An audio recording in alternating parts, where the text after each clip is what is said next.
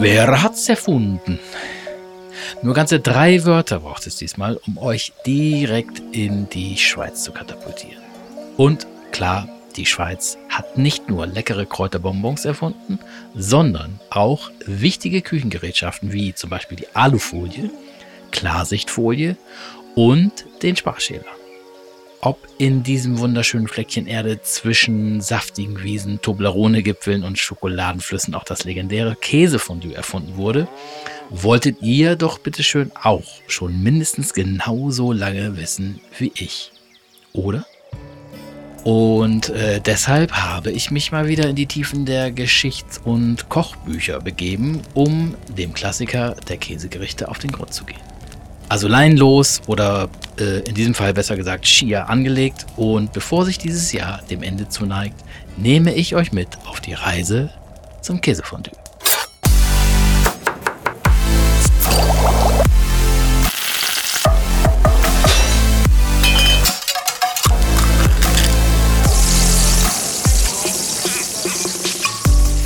Hm, nun, also, wir alle haben wahrscheinlich die einigermaßen gleiche Assoziation beim Wort Fondue. Draußen ist es kalt und dunkel, Menschen sitzen in einer Holzhütte an großen Holztischen eng beieinander. Äh, der Kaminofen spendet Wärme, die Wangen glühen rot. In der Mitte des Tisches steht ein großer dampfender Topf, in den die Anwesenden nacheinander Brot mit Hilfe von langen Gabeln tunken. Ein bisschen Vino hier und ein kleines Schnäppchen dort. Gemütlich, gesellig, warm und einfach herrlich. Ach, diese Vision ist so schön, dass ich am liebsten genau jetzt da wäre. Wo auch immer das auch sein mag. Aber kommt diese Idee, Käse einzuschmelzen und ihn mit Brot oder sonstigem aus dem Topf zu essen, wirklich aus der Schweiz? Na, wir werden sehen. Also, ihr werdet hören, zumindest erste Hinweise auf ein Gericht, welches zumindest in die Richtung eines nach heutiger Sicht definierten Käsefondues gehen, findet man bereits sehr früh und zwar in Homers Odyssee. Ein Gericht aus geriebenem Ziegenkäse, Wein von Pramnos und Weißmehl. Das war 800 Jahre vor Christus und ich finde das schon sehr erstaunlich nah dran für zeitlich so weit weg. Es wird dazu auch kein Brot gereicht, äh, sondern es wird getrunken. Junge, also da kann man, also da kann man nicht viel von trinken, würde ich sagen. aber, aber nur mal kurz. Was ist eigentlich die heutige Definition eines Käsefondues? Wikipedia sagt, es besteht aus einer Mischung von geschmolzenem Käse und Weißwein, der als Bindemittel Stärke zugegeben und mit einem Schuss Kirsch- oder Obstwasser ähm, sowie Knoblauch und Pfeffer abgeschmeckt wird. Okay, also das haben wir jetzt schon mal geklärt viel, viel weiter später, so im 13. Jahrhundert, sollen auch bereits Mönche Käse eingeschmolzen haben, wo während der Fastenzeit keine feste Nahrung zugelassen war. Zurück mal in die Schweiz, da wo es ja eigentlich herkommen soll. In Zürich nämlich existiert das älteste niedergeschriebene deutschsprachige Rezept, welches in die Richtung geht. 1699 hat nämlich Anna-Maria Gessner-Kitt in einem Buch beschrieben, also in ihrem Buch beschrieben, wie man alten Käse reibt, in Weißwein schmilzt, aha, und mit Brot das Ganze aufschlabbert. Der Name des Gerichts, Käse mit Wein zu kochen. Äh, okay, das ist jetzt nicht so weit von Homers Idee, aber es ist immer noch nicht die Rede von einem Fondue. Die älteste Erwähnung für ein Gericht namens Fondue steht in dem Buch Die Physiologie des Geschmacks von Jean-Antoine Briat-Savarin. Das erschien 1826 und darin steht, das Fondue stammt aus der Schweiz. Es besteht lediglich aus Rühreiern mit Käse, die in einem von Erfahrung und Brauchtum bestimmten Verhältnis miteinander vermischt werden. Brias Savarin hatte bereits 1794 während einer Schweizreise von Brot in Käsedippen berichtet. 1794, okay. Ähm, gerne wird aber auch die äh, Kappeler Milchsuppe für den Grundpfeiler des heutigen Käsefondues genommen, denn diese Milchsuppe verhinderte nämlich 1529 den Krieg zwischen Katholiken und reformierten Zürichern. Zürchern, wie man sagt, Entschuldigung. Schöne Geschichte, Milchsuppe statt Krieg, make Kappeler Milchsuppe, not war, aber eine Milchsuppe ist halt eine Milchsuppe und ein Käsefondue halt keine Milchsuppe. Vergessen wir also wieder. Dennoch, Wirtschaftshistoriker sind sich sicher, dass geschmolzener Käse und Brot schon im Mittelalter bei Schweizer Bauern in den Alpen gang und gäbe war. Quellen gibt es hierfür leider nicht. Festzuhalten wäre hier erstmal nur eins. Bis zu diesem Zeitpunkt war Käsefondue in der Schweiz sowas wie Rührei mit Käse. Es gab auch noch keine Speisestärke, die ja heute verwendet wird, äh, um Weißwein und Käse zu binden. Und ähm, damals zum Binden half einfach ja nur eins. Eier. Und das haben die fleißigen Zuhörer ja bereits in der Carbonara-Folge gelernt. Ei bindet bei 70 Grad und erst mit mehr Hitze fängt es an zu stocken und wird so zum Rührei. Also dünnes Eis zwischen Rührei mit Käse und Käsefondue, würde ich sagen. Aber ich sage einfach mal kurz und knapp. Ich habe recherchiert und recherchiert und quergelesen und mit dem Marketing von Schweizer Käse gesprochen. Danke an dieser Stelle nochmal für diesen informativen Austausch. Aber dieses Durcheinander, das tue ich euch jetzt nicht an. Da rollen angeblich die Elbler aus Savoyen die ersten Käse in die Töpfe, dann waren es die Schweizer Sennen, aber doch dann wiederum der französische Meisterkoch Vincent La Chapelle oder doch Lisette Ritz aus Bern oder doch die Freiburger in Deutschland. Ich sage euch, so einfach, wie das Käsefondue auf den Tisch kommt, so kompliziert ist es herauszufinden, wer es wirklich erfunden hat. Hätte ich doch lieber eine Folge über die berühmten Kräuterbonbons gemacht. Meine Güte. Sehr interessant wird es allerdings nochmal, als am 22.08.1914 die Genossenschaft Schweizerischer Käseexportfirmen, die GSK, gegründet wird. Diese übernahmen nämlich die komplett produzierten Käse in der Schweiz zu einem vom Bundesrat festgelegten Preis, legte Verkaufspreise fest und sicherte so eine laufende Käseproduktion zu einem stabilen Preis.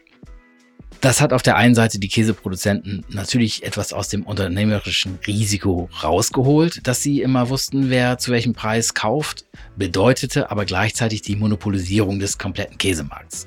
Und wie immer ist eine Monopolisierung immer nur für eine Seite gut. Manche nennen es auch das Käsekartell übrigens.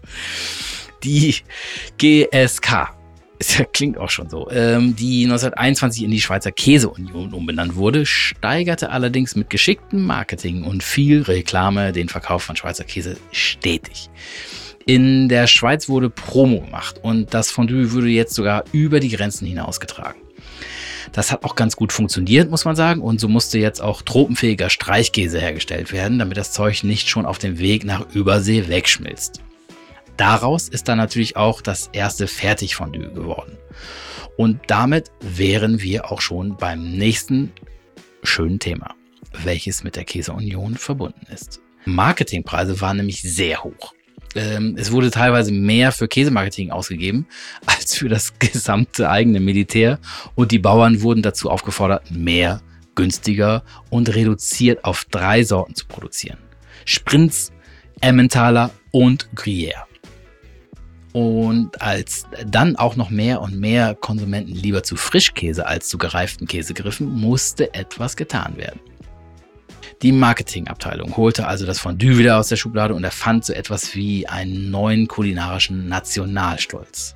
Fondue ist gut und macht gute Laune. Mit diesem Motto ging es ins Fernsehen, wurden Sportler gesponsert, riesige Plakate, umsonst Degustationen, alles, was das Marketing sich ausdachte, wurde gemacht. Sogar das Militär hat das Fondue beworben und in den Menüplan der Soldaten aufgenommen. Stellt euch vor, es ist Krieg und alle essen Käsefondue. Bei drei wird losgerollt, okay? Ah, herrlich. Also, aber Fondue wurde immer beliebter. Beliebt bei den Schweizern, beliebt in Europa, beliebt in Amerika. Ich selbst bin mal von Fondue-Liebe erschlagen worden, quasi im kanadischen Skiort Banff. Bis heute halt, also dieses Käse-Echo der Schweizer Käse-Union nach. Aber wie macht man es denn nun richtig? Was kommt rein und was nicht? Klare Antwort, Emmentaler gehört da schon mal nicht rein. Punkt. Das bekannteste, bewährteste und beliebteste ist das sogenannte Matier Matier. Zu Deutsch halb und halb. Kennen wir vom Metzger. Äh, zu einer Hälfte aus gereiftem und kräftigem Gruyère und zu der anderen Hälfte aus mildem, rahmigem Vacheron. der übrigens aus Freiburg kommt. Das war's. Okay, ein paar Punkte solltet ihr jetzt noch beachten und das geht folgendermaßen. Als allererste Amtshandlung wird der Käse auf Raumtemperatur gebracht. Der soll sich dann schon mal entspannen und auf Temperatur kommen, ansonsten fettet er beim schnellen Erhitzen im Topf aus. Hm, nehmt euch am besten die klassische Caquelon. Das ist ein Gefäß, in dem man das Fondue zubereitet. Ist auch schöner als einfach einen Topf auf den Tisch zu knallen. Das geht aber natürlich auch. Das äh, Caquelon mit ein, zwei, warum heißt es Kakelon, meine Güte, aber naja, äh, das ja, reibt man mit zwei Knoblauchzehen aus und ähm, die Zehen bleiben dabei dann im Topf. Jetzt ein Glas trockenen Weißwein kurz im Coquelin aufkochen und langsam geriebenen Gruyère und klein geschnittenen Vacheron hinzugeben. Der ist nämlich so cremig, den solltet ihr nicht reiben. rühren. Ganz wichtig. Immer schön rühren. Da Fett und Wasser nicht so gerne eine Verbindung eingehen, könnt ihr jetzt Maisstärke mit etwas Wasser vermengen und zum Abbinden des Fondues in den Topf geben.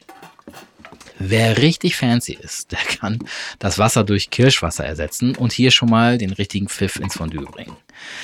Frohes neues Jahr. Wenn jetzt alles geschmolzen ist, dann kann das Coquelin auf seinen Platz und das Brot aufgeschnitten werden. Weißbrot, Burli, Baguette, Parisien, Macht, was ihr am liebsten mögt. Manche mögen auch einfach warme, vorgekochte Kartoffeln dazu. Alles, wie ihr mögt. Ja, äh, zum Snacken mag ich dann gerne noch ein paar Oliven auf den Tisch stellen. Cornichons geben auch immer eine knackige Abwechslung und Perlzwiebeln tunke ich auch ganz gerne mal in die Käsetunke. Ist aber super gefährlich, weil die kleinen Biester gerne mal von der Gabel plumpsen und alles, was ins Käsefondue plumpst, ist ein absolutes No-Go und wird mit sofortiger Strafe nicht unter einer Flasche Weißwein sofort geahndet. Das genaue Strafmaß sollte jedoch unter Beteiligung aller Anwesenden vor Beginn der Käseschlacht ausgemacht werden. ich finde eine Flasche Weißwein gut. Ähm, sagt der, der die Perlzwiebeln ist. Naja, okay. Sobald sich das Fondue dem Ende neigt und nur noch wenig Käseschlons den Boden bedeckt, machen die Kollegen aus dem Wallis gerne noch ein Ei rein. Aha. Das hatte ich doch schon mal gehört. Ist das Fondue vielleicht doch aus dem Wallis? Ich sag mal so. Dass ein Käsebauer in den Alpen die Reste seines Käse geschmolzen und gegessen hat, ist meines Erachtens sehr naheliegend und äh, damit gehe ich jetzt einfach mal davon aus, dass es dort auch seinen Ursprung hat. Frankreich ist jetzt auch nicht so weit. Und somit ist das Thema für mich eigentlich erledigt. Stopp, halt. Das Fondue ist natürlich erst komplett, wenn die dicke Käsekrustenschicht am Boden des Topfs erreicht ist. Das ist nämlich das Allerfeinste und wer diese Schicht namens Großmutter übersieht oder gar absichtlich ignoriert, dem kann nicht geholfen werden. Und in diesem Sinne wünsche ich euch einen gelungenen Abschied aus dem Jahr und einen noch gelungeneren Start ins Neue. Die erste Staffel Topfkino ist jetzt leider zu Ende und ich hoffe, wir hören uns im nächsten Jahr.